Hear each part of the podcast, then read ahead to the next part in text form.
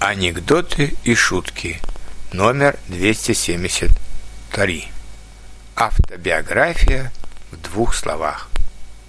Расскажите о себе в двух словах. Всякое бывало.